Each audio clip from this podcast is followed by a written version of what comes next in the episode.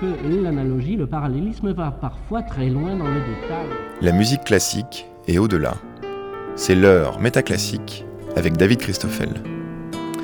Voir un grand orchestre symphonique dépourvu de chef d'orchestre peut interpeller. On peut imaginer que l'orchestre était lassé d'avoir un des leurs se placer au-dessus de la mêlée, à moins que ce ne soit le chef qui avait peur de devenir hautain, dédaigneux, voire acariâtre, quoique les considérations morales n'y sont peut-être pour rien. Si ça se trouve, il y a eu un jour où le chef était en retard, où l'orchestre a commencé à jouer sans lui, et s'en est trouvé tellement mieux soudé que c'est aussitôt devenu la nouvelle manière de jouer. Ce qui est sûr, c'est que la place du chef d'orchestre est bien une question d'imaginaire. Comme souvent avec les figures d'autorité, il peut être question de charisme et pourquoi pas euh, même d'héroïsme. Accueilli à la cassette, ce numéro de Métaclassique propose de mettre en dialogue un sociologue et sémiologue, Olivier Fournou, auteur euh, du livre Le Nouvel Héroïsme aux Presses des Mines, avec le directeur artistique de l'ensemble Les Dissonances, qui est justement un orchestre sans chef d'orchestre et qui arrive quand même à jouer ensemble des partitions aussi complexement agencées que le Sacre du Printemps Igor Stravinsky.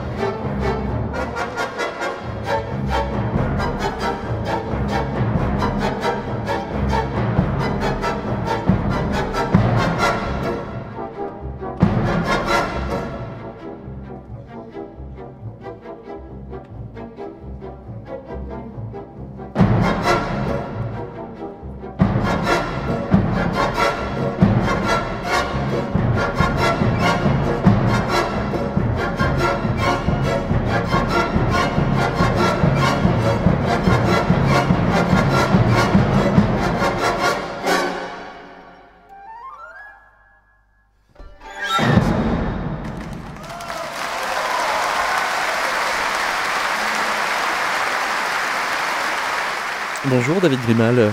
Bonjour. Comment est-ce qu'on cale l'accord final du Sacre du Printemps quand euh, on est à la position du premier violon et non pas à celle de, du pupitre de chef d'orchestre? Mais en fait, on le cale pas, justement. Je crois que ce dernier accord, justement, il n'est pas calé. Et euh, je sais plus, je sais pas quel enregistrement vous avez mis parce qu'on l'a. C'est le 2017. Fois, Et ben, je crois que je, je, me suis levé de ma chaise à ce moment-là. C'était pas du tout prévu. Et euh, de toute façon, j'étais à moitié sourd parce que j'avais une otite séreuse, j'entendais rien, donc je me suis levé. Et là, l'accord était merveilleusement pas ensemble. Et je crois que c'est comme ça qu'il doit être. C'est-à-dire qu'il est la résultante de la somme des impulsions des musiciens disponibles, enfin les présents. C'est-à-dire que ce dernier accord, c'est vraiment le placard de la cuisine qui tombe par terre. Donc on, on, a vraiment le, le, tout, tout, tout, tombe par terre. Et c'est vraiment une question. Là, je pense que le sens même de ce dernier accord, d'ailleurs, il n'est pas écrit ensemble, parce qu'il y a les, violons qui ont quelques notes avant. Ça fait ça. en fait, il disait que c'était l'évier qui s'est vidé, en fait, comme ça. Ah, donc c'est pas net, comme attaque. c'est pas net. Euh, comment est-ce que vous en êtes venu à faire un orchestre sans chef d'orchestre? C'est que vous vouliez pas renoncer à continuer à jouer du violon tout en le dirigeant? Alors déjà, en fait, il faut pas dire que c'est un, un orchestre sans chef d'orchestre. Parce qu'en fait, c'est faux. C'est un orchestre euh, avec une verticalité, mais peut-être que c'est pas le terme chef d'orchestre, il est tellement connoté au seul musicien présent qui ne joue pas d'un instrument et qui agite les bras, que tous les autres regardent, que ce soit le public ou que ce soit les musiciens. Donc effectivement, cette personne-là est absente. Ça veut dire que l'incarnation du rôle de chef euh, ne se fait pas de cette manière-là. Mais c'est pas un orchestre sans chef. Ça veut dire que même dans les orchestres de chambre où il y a censément pas de chef, en fait, il y a des chefs d'attaque, il y a des il y a quelqu'un qui prend euh, le lead de si on prend chef, si on prend le, le, terme chef euh, de son origine latine, euh, qui veut dire la tête, voilà, il n'y a pas de corps sans tête. Donc effectivement, dans les dissonances, et je suis passé par bien des phases de réflexion et, de, dialogue avec les entreprises, avec des politiques, avec des scientifiques, etc. on en parlera mmh, justement par rapport à cette définition du chef ou pas chef pour me rendre compte que en fait non seulement j'étais un chef, mais qu'en plus les musiciens avaient besoin de moi en tant que chef, et que en fait je suis juste un chef d'un genre différent. Pour la faire simple, je vais reprendre un vieux proverbe africain qui dit si tu veux aider quelqu'un, ne lui donne pas du poisson, apprends-lui à pêcher. Donc, ça, veut dire que le travail que je fais, oui. c'est un travail de responsabilisation des musiciens qui fait qu'au moment du concert, effectivement, il n'y a pas de chef. Ça veut dire que c'est quand même un travail de redéfinition euh, de l'autorité. C'est-à-dire qu'il y a... Oui, c'est un, un, travail de redéfinition de l'autorité. L'autorité, pour moi, c'est d'autoriser, c'est de permettre. Voilà. Bonjour Olivier Fournoux. Bonjour David. Vous êtes, euh, comme je le disais en ouverture, euh, l'auteur de l'essai Le Nouvel Héroïsme aux presses des mines. Avant peut-être de faire le pont avec euh, la musique, dire un mot de, cet ouvrage. Votre travail en fait consiste à faire des ponts entre la littérature managériale et le cinéma hollywoodien pour montrer que la, fiction, l'imaginaire du, management d'abord passe par la fiction. Oui, ce que vous décrivez, c'est le point de départ du, du, travail. Je, je, me suis attaqué à plus de 200 manuels de management, euh, principalement américains, et plus de 500 films euh, américains, avec comme hypothèse de départ, est-ce qu'il n'y a pas une structure commune, une structure commune aux prescriptions du management et aux prescriptions des relations de travail dans le monde du travail, et la manière dont les héros de cinéma euh, gèrent leurs interactions? Est-ce qu'il n'y a pas une structure commune qui marche pour tous les manuels de management et tous euh, les euh, films de cinéma. Et alors quand euh, vous dites par exemple que l'héroïsation est dans cet imaginaire-là la trace d'une structure mythique qui rassemble autant qu'elle divise, ça veut dire que ça passe par des injonctions paradoxales du genre soyez créatifs mais comme tout le monde oui, exactement. Alors ça, c'est, ça n'était pas au point de départ de ma recherche. C'est vraiment de manière inductive, en analysant mon corpus, que j'ai vu remonter euh, des injonctions extrêmement euh, paradoxales, comme par exemple être dans le cadre et briser le cadre, être très très bon dans les signes extérieurs que vous montrez euh, à l'environnement et en même temps très investi intérieurement, très avec les autres dans des formes de coopération et très en même temps dans des formes de compétition, de rapport de force, de prise de risque, de remise en cause perpétuelle.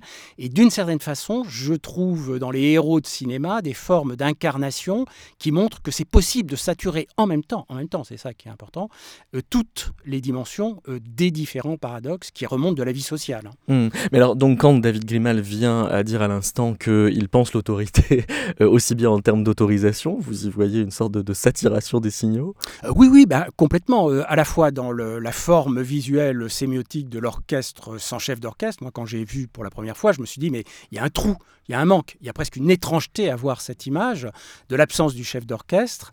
Et évidemment, en, entendant euh, David parler du chef qui finalement abandonne une forme de, pouvoir pour responsabiliser les musiciens, je trouve là une forme d'injonction euh, paradoxale, mais avec immédiatement une, une question sur les interactions qui se nouent avant la performance, c'est-à-dire pendant la répétition Est-ce que un orchestre sans chef d'orchestre nécessite plus de répétition, euh, plus d'apprentissage finalement du travailler ensemble des musiciens hyper responsabilisés au moment où le chef disparaît? David Alors, je répète, ce n'est pas un orchestre sans chef d'orchestre. je vais le répéter jusqu'à la fin de l'émission et dans toutes les émissions à venir parce que je ne l'ai pas assez dit. Et du coup, c'est vrai que ça. Vous avez trop dit, ou peut-être que c'est. Non, non, non. C'est-à-dire que c'est ni contre les chefs, ni sans chef. C'est vraiment un management différent, puisqu'on parlait de management. Hmm.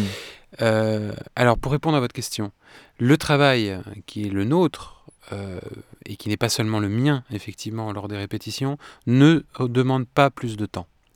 En revanche, il donne un bien meilleur résultat. Parce que, pourquoi? Vous allez me dire d'abord, qu'est-ce qui vous permet de dire ça? Alors, c'est pas moi qui le dis, c'est tous les musiciens qui participent et qui jouent dans des orchestres euh, philharmoniques, ou c'est le public qui vient au concert et qui est saisi par euh, l'exactitude, en fait, la précision du jeu et les, des balances, des textures sonores, etc., etc. Et qui se disent, mais comment c'est possible puisqu'il n'y a personne pour faire moins fort ici, plus fort ici, pour vous remettre ensemble, etc. Donc comment est-ce possible? C'est possible. Un jour en Israël, il y avait quelqu'un dans le public qui m'a dit, mais comment faites-vous pour jouer une symphonie de Beethoven? On était 40. Pour nous, c'était très simple. Euh, comment se fait-il que vous n'ayez pas besoin d'un cerveau pour vous expliquer à tous ce que vous devez faire? Et je lui ai dit, vous savez, si vous allumez 40 cerveaux, vous produisez plus d'électricité qu'un seul. Donc en fait, quand on connecte les gens, quand les gens se connectent, ce qui n'arrive pas quand ils jouent avec un chef, parce qu'ils doivent choisir entre ce qu'ils voient et ce qu'ils entendent. Là, ils doivent prendre ce qu'ils entendent.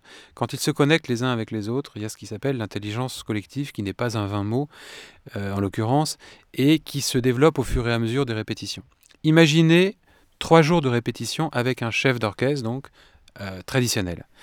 Vous avez la pensée du chef d'orchestre, vous, vous prenez un drone, vous montez au-dessus de l'orchestre, vous mettez des points rouges sur chacune des têtes, et vous allez relier les cerveaux entre eux. Le chef d'orchestre va attirer à lui tous les cerveaux de tous les musiciens. On est d'accord? Tous les points vont être focalisés sur un point. Vous prenez les dissonances. Je vais travailler devant l'ordre d'orchestre quand ce sera nécessaire pour connecter les gens. C'est-à-dire, je vais dire, voilà, les corps, euh, la harpe, vous êtes ensemble. Regardez le score. Tout d'un coup, ils ont l'ensemble de l'information, ce qui n'est pas le cas dans un orchestre normal. Seul le chef a l'ensemble de l'information. Là, tout le monde l'a.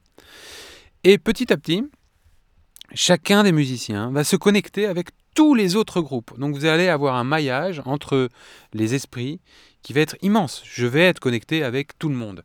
Euh, tout le monde va être connecté avec tout le monde. Donc à la fin des trois jours, si vous regardez dans votre drone, vous voyez des, faisceaux en fait qui relient absolument tout le monde. Et ça, forcément, ça crée, si vous voulez, euh, une richesse d'informations tout à fait extraordinaire, une joie collective qui est absolument incommensurable et qui explique le fait que euh, après 17 ans de combat, je continue à me battre et je ne peux pas m'arrêter malgré toutes les difficultés qu'on rencontre parce que au moment du concert, justement quand je lâche totalement le point central que j'ai pu être pour établir des relais, eh bien ça me dépasse absolument totalement. Et je, et, et je suis, nous sommes dans un partage qui est absolument extraordinaire. Mais est-ce que vous choisissez des, partitions qui, euh, précisément, deviennent spécialement spectaculaires de par ce dispositif de, euh, de direction on a choisi quelques euh, symboles parce que c'est comme ça qu'on fait vivre un projet. Donc la septième de Bruckner, ça se pose là quand même. Oui, mais tout le monde s'en fiche ça de ce qu'on a fait la septième de Bruckner parce que Bruckner, les gens comprennent rien, mais le sacre, ça oui. D'ailleurs, on a commencé l'émission là-dessus. Avant le sacre, on avait fait la cinquième symphonie de Beethoven bien des années avant, lorsqu'on savait pas qu'il c'était possible de jouer une symphonie de Beethoven sans chef d'orchestre. Alors que maintenant, beaucoup d'orchestres le hmm. font, avec plus ou moins de succès. Mais je vais dire que, parce que l'idée, c'est pas de jouer ensemble, verticalement, où chacun a le même rythme. L'idée, c'est que le rythme soit souple, c'est que vous ayez la liberté collective d'évoluer avec la dramaturgie du concert. C'est-à-dire que, oui, parce qu'on on fait souvent des remarques, oui, bien sûr, c'est très ensemble, mais enfin, il n'y a pas la liberté qu'il y a avec un chef. Faux. C'est pas la même liberté. Faux. Mais non, c'est c'est autre chose, c'est un autre monde. C'est-à-dire qu'on va jouer une symphonie de Bruckner, et d'ailleurs il y a une vidéo sur Internet, écoutez le premier mouvement de la septième de Bruckner, il est pas raide. Hein ça fluctue, il y a une écoute démultipliée de, tout le monde. Et donc il y a, énormément de souplesse. Donc non, je, choisis les heures euh, d'abord, nous les choisissons ensemble, parce qu'en général, je discute avec les musiciens, euh, savoir un peu, euh, sentir un peu les choses. Et puis, c'est les défis, c'est certain. Oui, quand on a fait Péléas et Mélisande de, Schoenberg, c'était quand même un sacré truc. Quand on a fait La mer, des choses comme ça, c'est évidemment, les gens ont envie de le faire. Et puis aussi, c'est des choses qu'on a envie de jouer. Quoi. Par exemple, on va jouer dans deux ans la 15e de Shostakovich.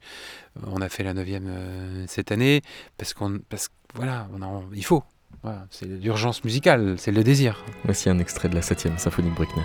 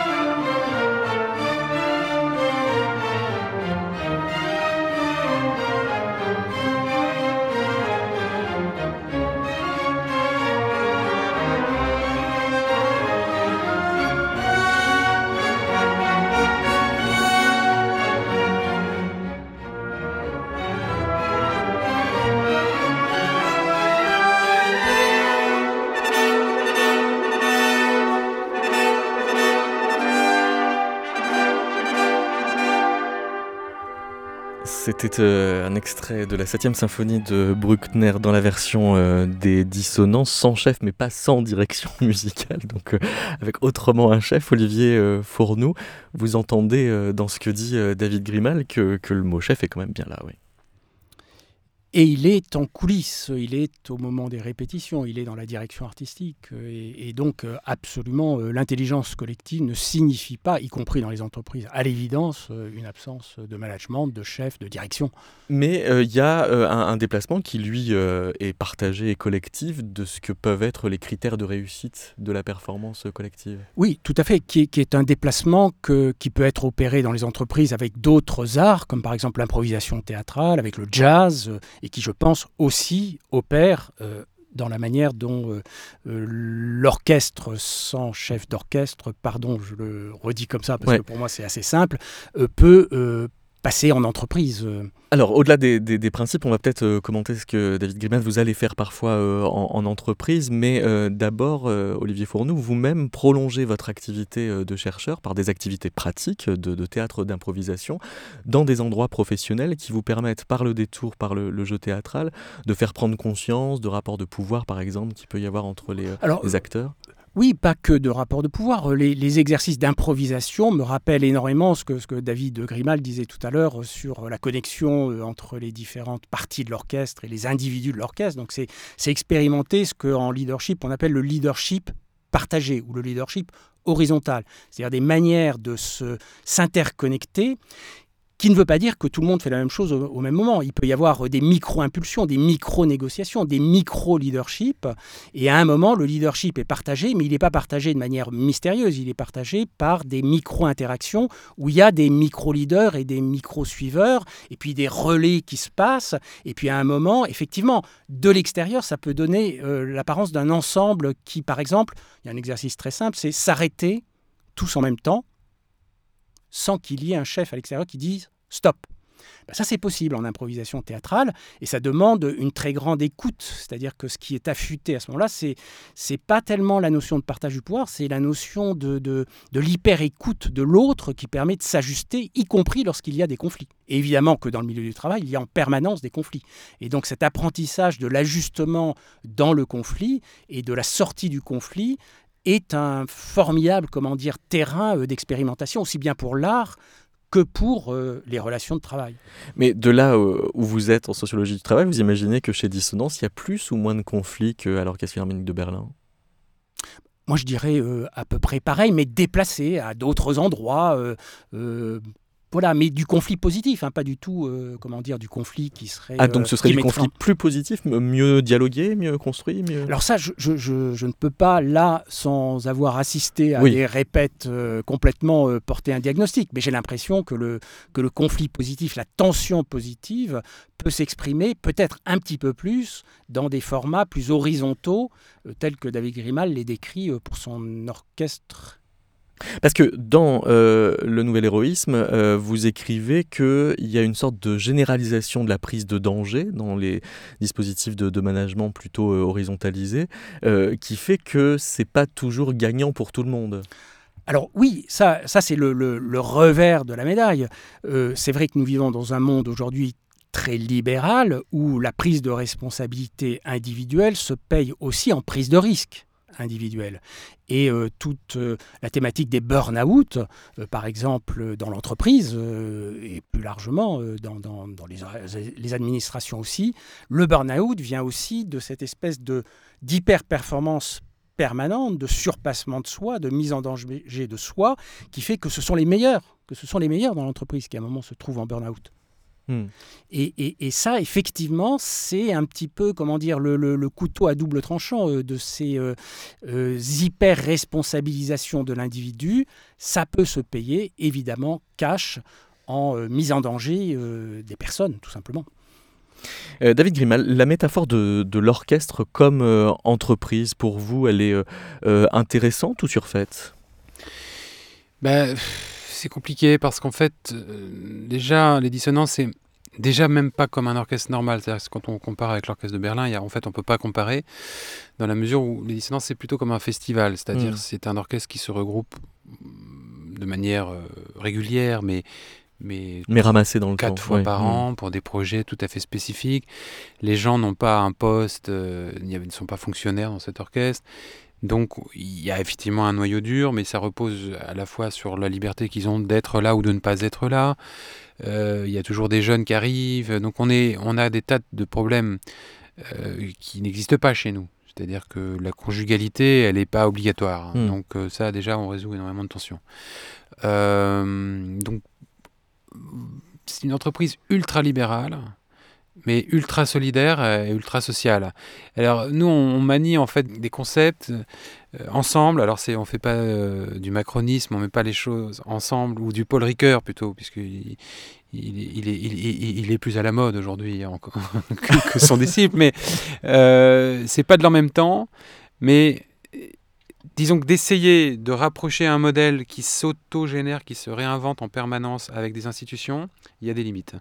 Et euh, quand je dis c'est ultra-libéral, c'est-à-dire que quand quelqu'un ne convient pas au groupe ou, euh, quelqu'un qui n'aime pas le groupe ne revient pas, n'est pas obligé de revenir. Ça se fait sans aucun problème d'ailleurs. Ce qui peut se faire avec plus de, plus de difficultés, c'est des gens qui sont très très attachés au groupe et qui, sont, et qui créent énormément de difficultés, avec les, desquelles il faut quand même se séparer parce que le groupe est en danger. Donc là, on se rapproche un tout petit peu peut-être de ce qui peut exister. Mais en fait, tout repose sur le désir et la précarité. C'est un modèle extrêmement précaire. Donc à chaque fois qu'on joue, on a l'impression que c'est la dernière fois, parce que ça peut effectivement être la dernière fois. Donc il n'y a pas euh, cette efficacité nécessaire dans l'industrie musicale, par exemple. L'Orchestre Philharmonique de Berlin, c'est un peu comme le Real Madrid, il faut qu'il gagne à, la fin quand même. Donc euh, on est dans un truc qui est complètement différent en fait. Et après, les entreprises avec lesquelles j'ai pu travailler, que ce soit, enfin travailler, di- dialoguer, que ce soit des, or- des- des organisations extrêmement complexes, donc des multinationales où il y a 140 000 salariés, avec des niveaux de responsabilité, des niveaux euh, économiques complètement différents dans des pays complètement différents, etc. Ce serait quand même prétentieux de dire qu'un orchestre, même s'il va jusqu'à 100 personnes et avec des rôles assez différents, ce serait quand même prétentieux de dire qu'on est une métaphore euh, d'un animal aussi complexe. Mm. Et pour autant, c'est un peu comme ça que vous êtes euh, accueilli par elle. Euh, je vais vous faire euh, entendre un extrait d'une vidéo YouTube qu'on trouve sur la chaîne des Dissonances où on entend quelques salariés de Michelin réagir à votre intervention chez eux.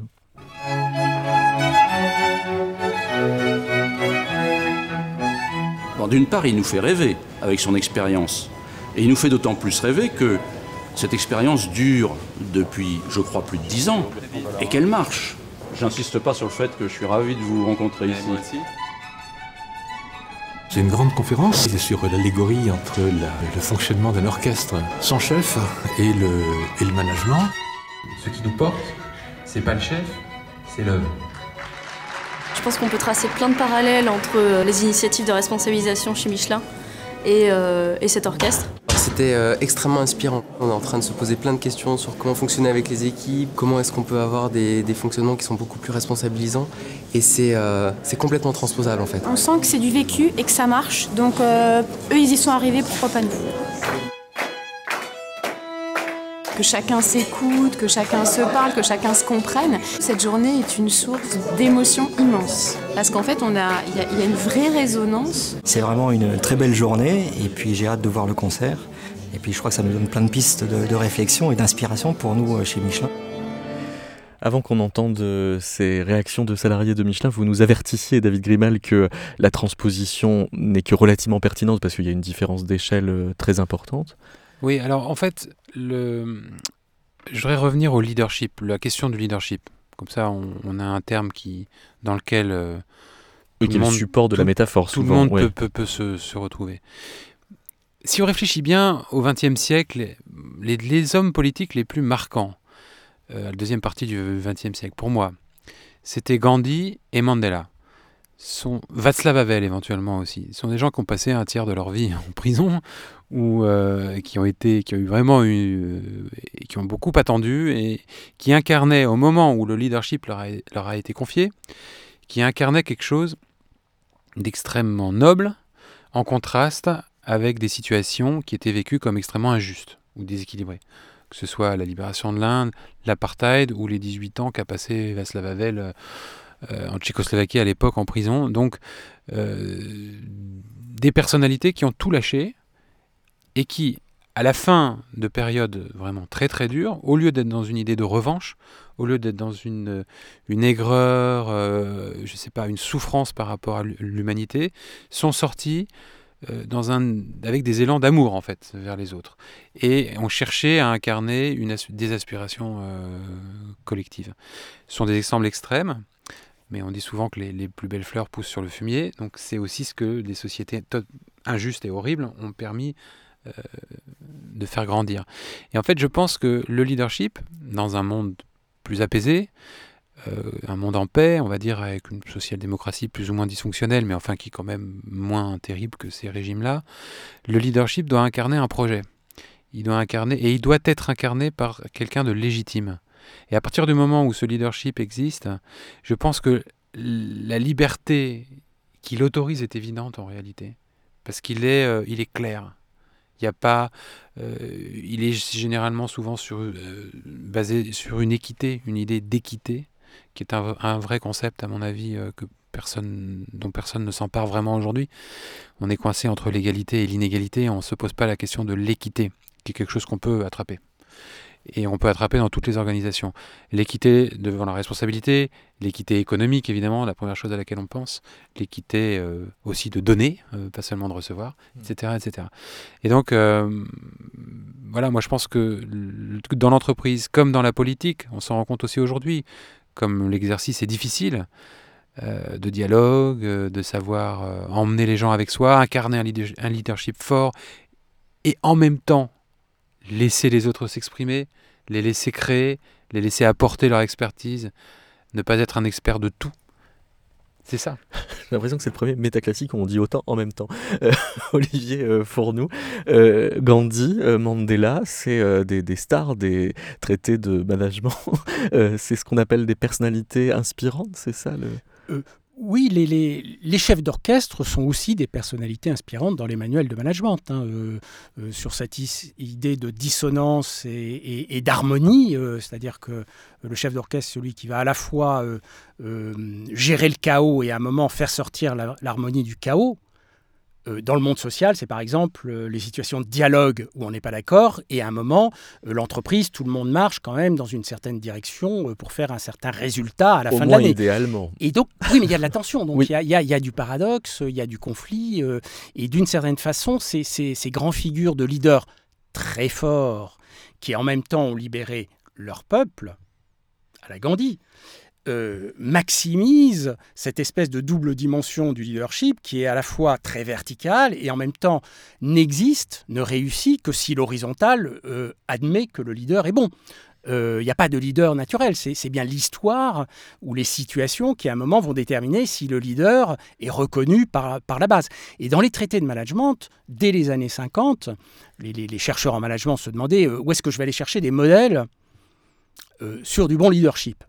Ils sont allés chercher les alcooliques anonymes. Ils sont allés chercher les alcooliques anonymes. Donc vous avez des chapitres entiers dans les manuels de management des années 50 qui sont allés observer les alcooliques anonymes sur la base d'eux pour faire changer l'alcoolique il suffit pas de lui envoyer des messages descendants en lui disant l'alcool c'est mauvais, c'est mauvais, tu détruis ta santé. Non, il faut à un moment avoir des groupes de parole où les alcooliques ensemble, à un moment, décident pour eux-mêmes, décident pour eux-mêmes de changer. Mais indépendamment, groupe aussi. indépendamment de l'autorité qui vient d'en haut.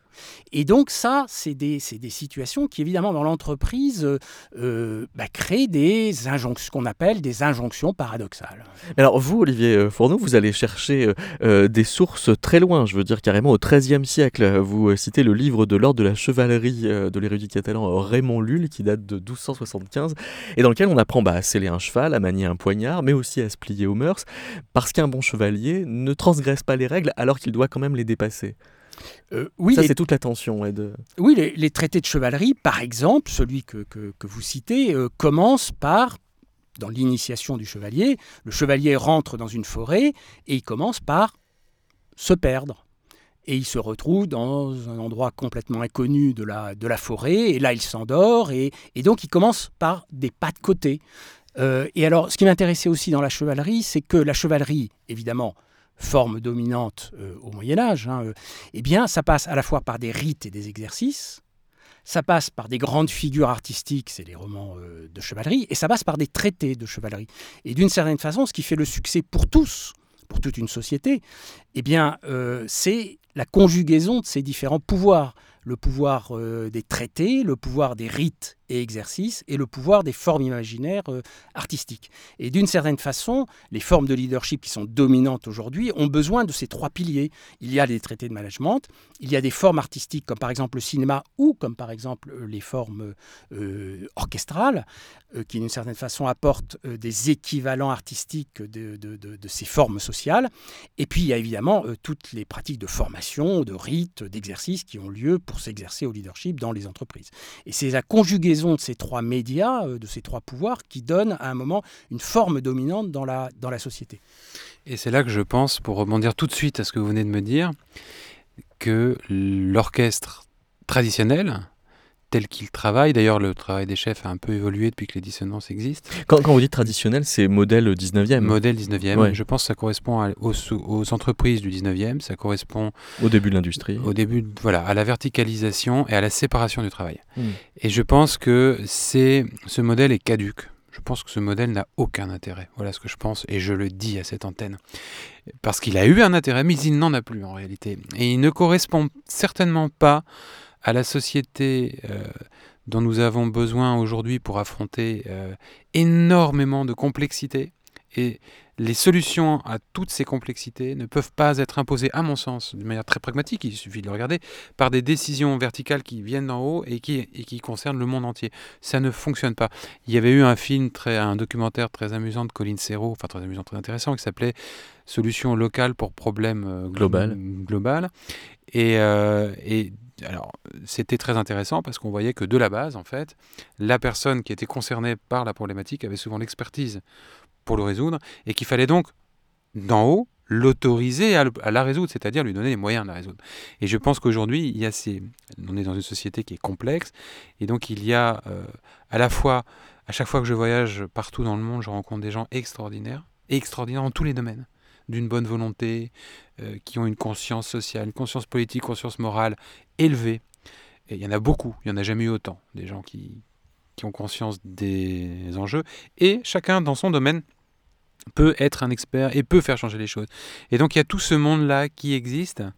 Et j'ai l'impression quand même qu'aujourd'hui, la, vraie question du leadership politique ou du symbole artistique, c'est de dire, mettez-vous ensemble et nous, on va faire tout ce qu'on peut pour, vous, pour se mettre au service de ce que vous savez faire.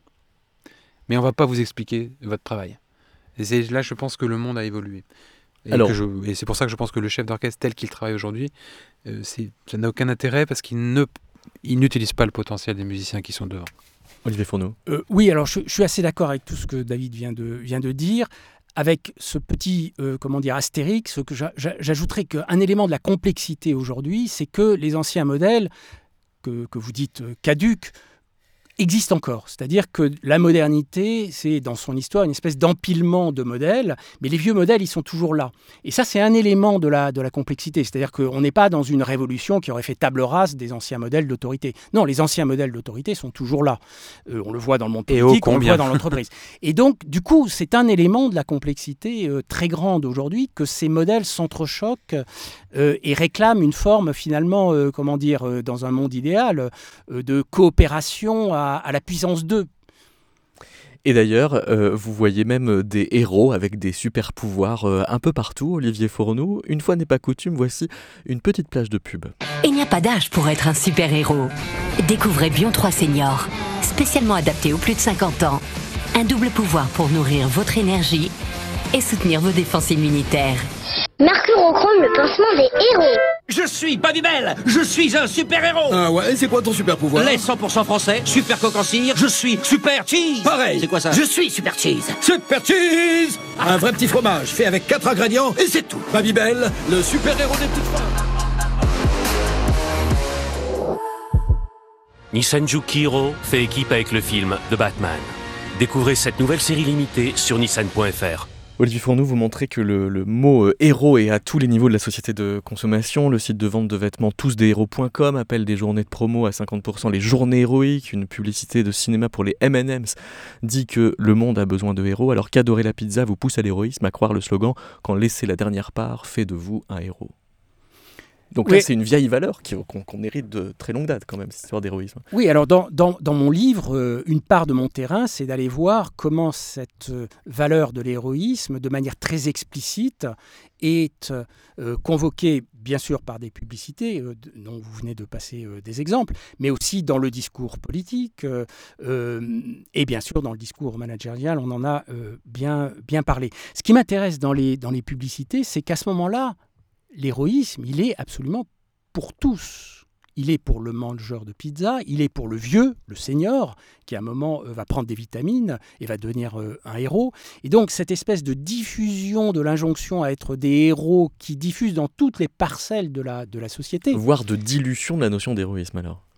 Ah ben complètement, mais dilution qui reste quand même euh, avec une injonction, parce que voilà, l'héroïsme c'est quand même une injonction à l'exceptionnel, donc c'est de l'exceptionnel qui doit devenir pour tous. Et là, il y a aussi une forme de, paradoxe, parce que quand même, avoir l'injonction, y compris les personnes vulnérables, qui à un moment euh, doivent être des héros pour surmonter leur vulnérabilité euh, ou leur euh, handicap. Cette injonction à l'héroïsme peut quand même finir par générer du stress, du mauvais sommeil, des formes d'inconfort dont il faut aussi avoir conscience quand on la diffuse aveuglément pour tous, comme le fait la publicité. Mmh dépassez vos limites, mais prenez soin de vous quand même. c'est toujours cette double. Mais je pense que c'est aussi euh, un monde euh, qui est mort, c'est-à-dire c'est un monde, c'est un monde de conquête dans lequel nous avons vécu, qui aujourd'hui montre qu'il n'a plus rien à conquérir, et donc l'héroïsme, c'est d'arrêter de conquérir pour partager. Aujourd'hui, l'héroïsme, c'est d'arrêter ça en fait. Les héros, c'est ceux qui maintenant étaient, euh, disent non, en fait, vous êtes trompé, c'est caduque. Tout ça est caduque parce que c'est plus le moment ça n'a pas toujours été caduque. C'est-à-dire que on parlait des systèmes. Euh, quand je disais caduque, ça ne veut pas dire qu'ils n'existent plus, mais ils ne font, ils sont plus pertinents, on va dire. Et en fait, euh, comme le leadership évolue d'ailleurs selon et doit évoluer selon les circonstances, euh, les systèmes dans lesquels nous sommes sont nécessaires à certains moments de développement de la société, j'enfonce des portes ouvertes évidemment, et doivent absolument évoluer à d'autres moments pour peut-être se réadapter après, et tout ça doit être fluide. Donc je ne le vois pas comme un affrontement, je vois comme, et non pas comme une révolution, ni comme une table rase, encore moins, mais comme une réforme. La réforme, c'est toujours beaucoup plus douloureux, beaucoup plus difficile, évidemment, que de tout casser. Euh, et pourtant, il y a des pays qui savent le faire. Et donc, moi, je pense que c'est plutôt la réforme. La réforme, c'est de bouger les lignes.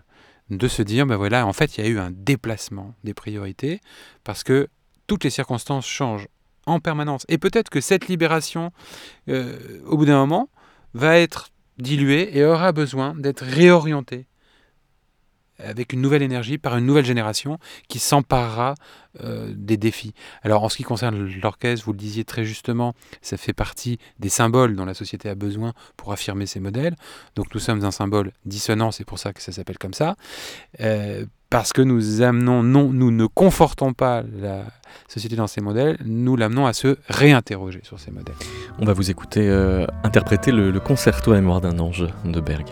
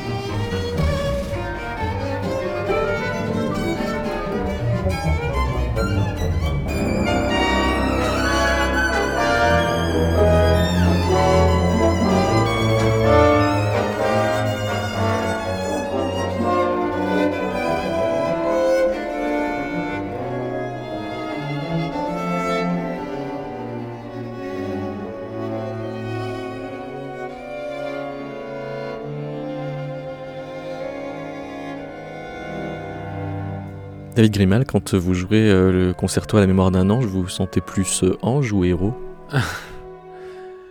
Je sais pas. En fait, le concerto à la mémoire d'un ange, on se sent pas un ange, on est, on est en train de, on est en train de, d'être à la fois la maladie, le ciel et la mort. Et donc on est, euh, on est tordu par cette musique qui est bouleversante. Je, je, je, travaillais ça avec une étudiante hier en Allemagne, justement. Mais quand j'ai joué ça avec mes amis, alors j'ai connu des, des, des moments de, tendresse, des couleurs, de l'intimité, des choses. Parce que je l'ai joué beaucoup avec des chefs d'orchestre. C'est une œuvre très très difficile. Évidemment, il y a des complexités folles parce que l'orchestration est extrêmement complexe. Et en général, euh, avec le chef, c'est on n'y comprend rien. Et là, on comprenait tout, on comprenait tellement tout d'ailleurs qu'on n'y comprenait plus rien non plus parce qu'il y avait trop d'informations. C'est vraiment d'une œuvre euh, enfin, folle, quoi. Mais qu'au moment du concert, il y a eu, je me souviens no notamment d'un passage qui est une pastorale à la fin du premier mouvement, où la trompette normalement joue pianissimo et moi je joue pianissimo. Et à chaque fois que je l'ai joué en concert, euh, même avec des grands orchestres, des grands chefs, hein, je jouais fortissimo la trompette jouait euh, mezzo forte, c'est-à-dire euh, pas du tout ce qui était écrit.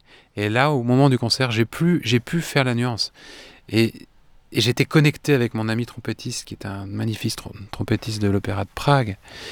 Et il a joué avec une telle tendresse, avec une telle fragilité. Et ça, c'est quelque chose qui n'existe pas dans la vraie vie, ça. Quand tout le monde a baissé les armes, en fait. C'est aussi ça, les dissonances. C'est de pouvoir tous baisser les armes. Ah oui.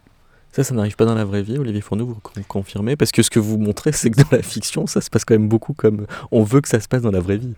Alors, je, jouer ce qui n'est pas écrit euh, m'intéresse comme, comme proposition, parce que effectivement, euh, toujours jouer ce qui est écrit dans le monde des organisations, euh, c'est pas une promesse de plaisir, de bonheur, ni même de productivité. Donc il y a effectivement, y compris dans la vraie vie des organisations, à s'entraîner à pas toujours jouer ce qui est écrit, pas toujours jouer ce qui est sur les tableaux Excel, ne pas toujours croire ce qui est dans les tableaux Excel, de bien comprendre ce qui dans les tableaux Excel est un construit social et pas du tout un élément, euh, comment dire, euh, euh, coulé dans le béton. Donc oui, sortir de ce qui est écrit, pour moi, est un élément d'apprentissage et de discipline qui est existant, mais difficile, difficile parce que ça reste quand même, euh, je, reviens un peu là-dessus, un peu euh, des niches, euh, des moments d'exception, des moments qui aussi vont avec des formes de prise de risque. Dans les manuels de leadership, il y a une formule qui glace le sang, mais qui est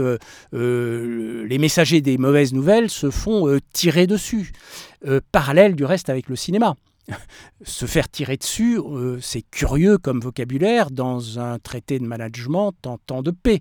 Donc là, il y a quelque chose de l'ordre de l'imaginaire du western qui imprègne euh, l'imaginaire euh, des relations au travail. Et là, on n'est pas dans le modèle collaboratif, se faire tirer dessus. On est dans le modèle que vous dites ancien et que moi je dis persistant et en, en interaction difficile avec les nouveaux modèles, tels que celui que vous, que vous portez. Mais euh, voilà, sortir des, euh, de l'écriture, moi je trouve ça intéressant. Euh, je le trouve par exemple dans, l'improvisation, à nouveau. et alors, du coup, j'ai une question quand même. Dans le monde de la musique, il y a quelque chose qui est écrit, qui est la partition, ce que nous n'avons pas dans le monde social. Oui, alors, je quand je travaille avec euh, des orchestres professionnels, parce que ça m'arrive aussi d'être invité pour euh, faire une série avec un orchestre qui est habitué, enfin un orchestre normal. Et donc. Euh, donc là, vous prenez la baguette Non. Non, non, non, non. J'arrive, et puis ils me regardent tous, et ils me disent Vous allez diriger? Je dis non. Bon, si c'est pas moi qui donne le départ du premier violon, ils attendent que je le donne, et je dis non, je le donne pas. Et donc ils doivent respirer et redevenir musicien. Parce qu'il faut savoir quand même que les musiciens d'orchestre, quand ils sont à la maison, ils sont des musiciens. Ils ne sont pas des musiciens d'orchestre. Hmm. Donc ils redeviennent euh, musiciens. Et tout d'un coup, ils ont des idées, euh, ils ont des idées d'interprétation, ils, ont, ils aiment la musique à nouveau. Quoi. Et donc, euh, alors ça crée, la première fois que j'y vais, il y a un moment d'effroi, de tension. Et je passe mon temps à leur dire de démilitariser le secteur. C'est-à-dire qu'ils ont ah, appris... de poser les armes alors, Ils justement. ont appris à jouer ensemble d'une manière verticale, de manière efficace, pragmatique. Euh, et donc je leur demande d'être inefficaces, d'arrêter d'être pragmatiques, de, de, de ressentir un rythme qui n'est pas un rythme vertical, qui donc je m'éloigne donc effectivement il y a du vocabulaire militaire dont je m'éloigne de l'efficacité je leur demande d'arrêter d'être efficace ça m'intéresse pas je leur demande d'être inefficace je leur demande d'être plus qu'efficace je leur demande d'être expressif je leur demande d'être personnel. Je leur demande d'être intime je leur demande d'être fragile. Du coup je leur demande d'être fort aussi. Euh, je leur demande de, s'aimer de se regarder. Mais ils se regardent jamais normalement. Ils regardent le chef puis ils se regardent pas. Ils se disent bonjour au revoir. Et, en fait, ça crée des, ça crée des situations extraordinaires d'un point de vue humain, et en général des concerts extraordinaires à la fin, euh, par rapport au niveau auquel ils sont habitués à évoluer. Et, euh, et en, en, général, dans les groupes, il y a deux groupes. Il y a les jeunes, qui connaissent toutes les vidéos de tout ce que j'ai fait, qui me regardent comme si j'étais la réincarnation de Gandhi. Et puis il y a les vieux. Ou de Mandela. Il y a les vieux qui me regardent et qui se disent encore une semaine de plus en moins, c'est qui ce con? Et puis euh, là, ça commence. C'est-à-dire qu'il y, y a, un rapport de force qui s'installe. Et puis jusqu'au moment où ils lâchent. Et en général, ils sont pas mauvais en plus. En général, ils sont forts. Ils ont du métier. Mais je leur demande d'arrêter d'avoir du métier. Je leur demande de sortir de leur zone de confort. Ils n'ont pas envie. Ils sont obligés. Ils sont obligés parce que je les aide pas. Donc plus, enfin moins ils y arrivent, moins je les aide. Alors, si j'ai bien compris, euh, Olivier Fourneau, ce que vous vouliez nous dire, c'est que malgré cette volonté de sortir du vieux modèle, le, le modèle euh, vieux continue de se propager à l'intérieur même de ce que vient de nous décrire David Grimal? Alors, ce qui, ce qui, ce qui, la question qui me vient euh, en, en, vous écoutant, c'est à un moment, vous dites, il y a du rapport de force, et à un moment, il lâche. Il n'y en a plus. Est-ce qu'il y a un moment de négociation? Parce que dans la vie sociale, euh, il se trouve que quand on a du rapport de force, il y a une possibilité, soit on se fait tirer dessus et puis euh, le gagnant euh, l'emporte, soit on passe par le langage, par le langage et des formes de dialogue, de négociation, euh, d'échange, disons, langagier. Est-ce que dans comment dire, le raccourci que vous avez fait entre le rapport de force et le il lâche, est-ce qu'il y a des moments de négociation? Il n'y a pas le temps pour se rentrer dans ce genre de choses, en fait. Je vais vous raconter une petite anecdote, si on a le temps. J'étais en Finlande. La Finlande, c'est le pays des chefs d'orchestre. Tous les chefs d'orchestre sont finlandais. Je ne sais pas pourquoi. Et euh, donc, je jouais avec un orchestre là-bas, sans chef.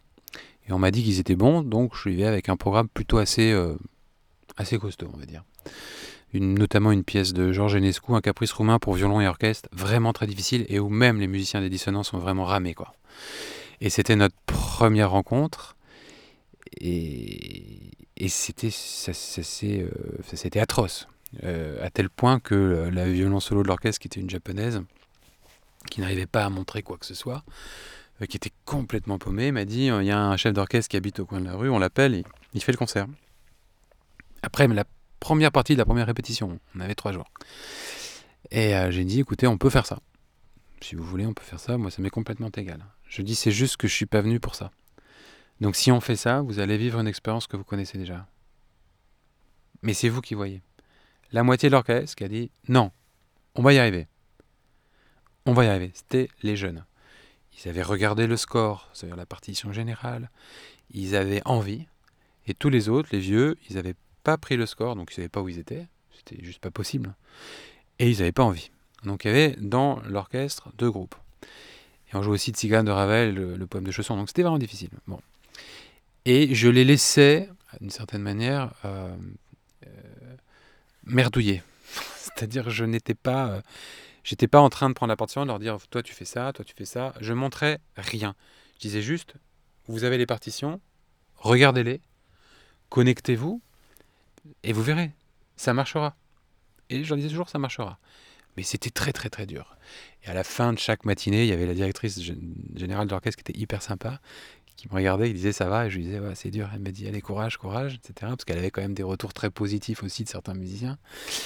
Et bon, on arrive à la générale, et avant la générale, je dis au, corps solo, qui est quand même un, un personnage important dans un orchestre, on en entend beaucoup, et qui jouait tout à côté, il se cachait derrière son pupitre. Je lui ai dit c'est très simple, vous jouez un, un, vous êtes un instrument absolument magnifique, à vous seul, vous pouvez ruiner ce concert, il n'y a pas de problème. Ou alors, vous rentrez chez vous ce soir, et vous regardez la partition, et vous notez quelques petites répliques, et demain on va faire un bon concert. J'ai dit c'est votre choix. Bon, le lendemain, la générale, nickel. C'était nickel. On fait un concert. Alors, selon l'applaudimètre local, il paraît qu'on a tout cassé. Ça restait quand même assez raisonnable. Mais on était au nord de la Finlande, ne l'oublions pas. Et les musiciens ont souri. Un Finlandais qui sourit, c'est rare. Et ils se sont même embrassés. Et j'apprends à la fin, à la fin que en fait le corps solo était le mari de la violon solo et que le hautbois solo était le frère du corps solo quoi. Bon. Et le hautboïste vient me voir et me dit il faut revenir, il faut revenir. Et j'ai dit que j'allais y réfléchir. Mais ça a été très dur pour moi parce que j'ai lâché, lâché, lâché, mais avec l'idée quand même de faire quelque chose de bien à la fin. Donc j'avais quand même, euh, bon, ça me convenait pas cette situation. J'ai jamais forcé, je les ai laissés laisser jusqu'au moment de rupture. On est vraiment allé au moment de rupture en fait. Et c'est au moment de rupture que ce type qui jouait très très bien, qui était un grand professionnel, hein, il n'était pas du tout mauvais. Ils ont dû se parler avec sa femme le soir. Elle a dû lui dire écoute, tu peux pas faire ça. Il a fait l'effort, qui visiblement n'était pas un effort insurmontable, puisqu'il y est arrivé. Et à la fin, ils étaient heureux. Qu'est-ce qui de tout ça passe dans les entreprises quand vous intervenez en entreprise, d'après vous? J'interviens pas beaucoup en entreprise. Hein. Euh, je pense que bon, déjà j'ai pas vraiment beaucoup de temps pour ça, mais les quelques contacts que j'ai pu avoir dans l'entreprise, j'ai remarqué que souvent une entreprise qui qui a du mal, disons, à trouver sa voie, c'est parce que le leadership n'est pas bon. Il y a une forme de lâcheté dans le leadership. C'est-à-dire qu'on ne dit pas les vraies choses, on ne se dit pas les choses. Donc euh, il y a plein de trucs sur le tapis et de faire des interventions, ça sert à rien. C'est comme un cotère sur une jambe de bois. Et puis, c'est aussi quand le projet de l'entreprise n'est pas bon. C'est-à-dire qu'il y a quelque chose dans le projet de l'entreprise qui ne va pas, euh, d'un point de vue euh, sociétal. Aujourd'hui, ça passe moins bien peut-être qu'il y a 20 ou 30 ans. Et, du coup, euh, j'ai tendance à dire que si vous avez quelqu'un qui assume son rôle qui est prêt à prendre des décisions difficiles si elles sont légitimes, qui est, qui est vrai en fait, et que vous avez un projet qui est éthique, c'est le discours que j'ai en général d'ailleurs, euh, après vous avez juste les difficultés de la vie, quoi. Les trahisons, la vie, tout ce que vous voulez. L'humanité est ce qu'elle est. Et puis il y a des accidents, et puis le marché c'est difficile, et, la vraie vie ça rigole pas. Mais vous êtes quand même euh, dans un truc, voilà, qui fonctionne, quoi, en fait, je crois. Hein. Et la plupart des entreprises que j'ai vues qui étaient en souffrance, c'était pour, ces raisons-là, en fait. Le projet n'était pas éthique ou n'était pas clair, et où, et où le leadership était, était pas suffisamment fort. Est-ce que vous diriez que l'équivalent du projet, euh, ce serait la partition? La manière de la jouer. La partition, c'est la vie. Euh, c'est la manière de l'aborder. C'est la manière, c'est la manière de se positionner par rapport à la partition vous êtes au service de la musique ou vous vous, en servez? Euh, je pense que c'est ça la vraie question en fait. Si vous êtes au service de la musique, vous êtes au service de quelque chose qui nous réunit, qui nous dépasse, dont on est dépositaire à un moment, qu'on doit partager. Donc tout est ouvert, vous faites tout ce que vous pouvez pour que ça advienne le mieux possible. Euh, si vous êtes dans une entreprise, vous êtes au service du projet, ou vous vous en servez pour votre profit personnel, votre carrière, voilà, et vous alors vous êtes prêt à tout en fait pour défendre ce projet, euh, même aux pires choses en fait, que ce soit dans le droit social, dans l'environnement ou dans le commerce que vous, exercez. Dans, les entreprises, à un moment, euh, chacun est appelé à, co-construire aujourd'hui très fréquemment le projet. Donc d'une certaine façon, euh, tout le monde est, pas simplement interprète du projet, il est d'une certaine façon écrivain du, du, projet.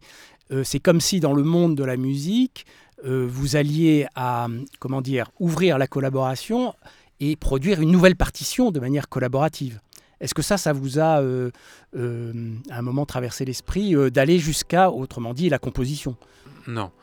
Et d'ailleurs, je suis pas certain que vous croyez vous-même à ce que vous venez de dire par, par rapport aux entreprises. Au sens où le projet est pas si écrit que ça.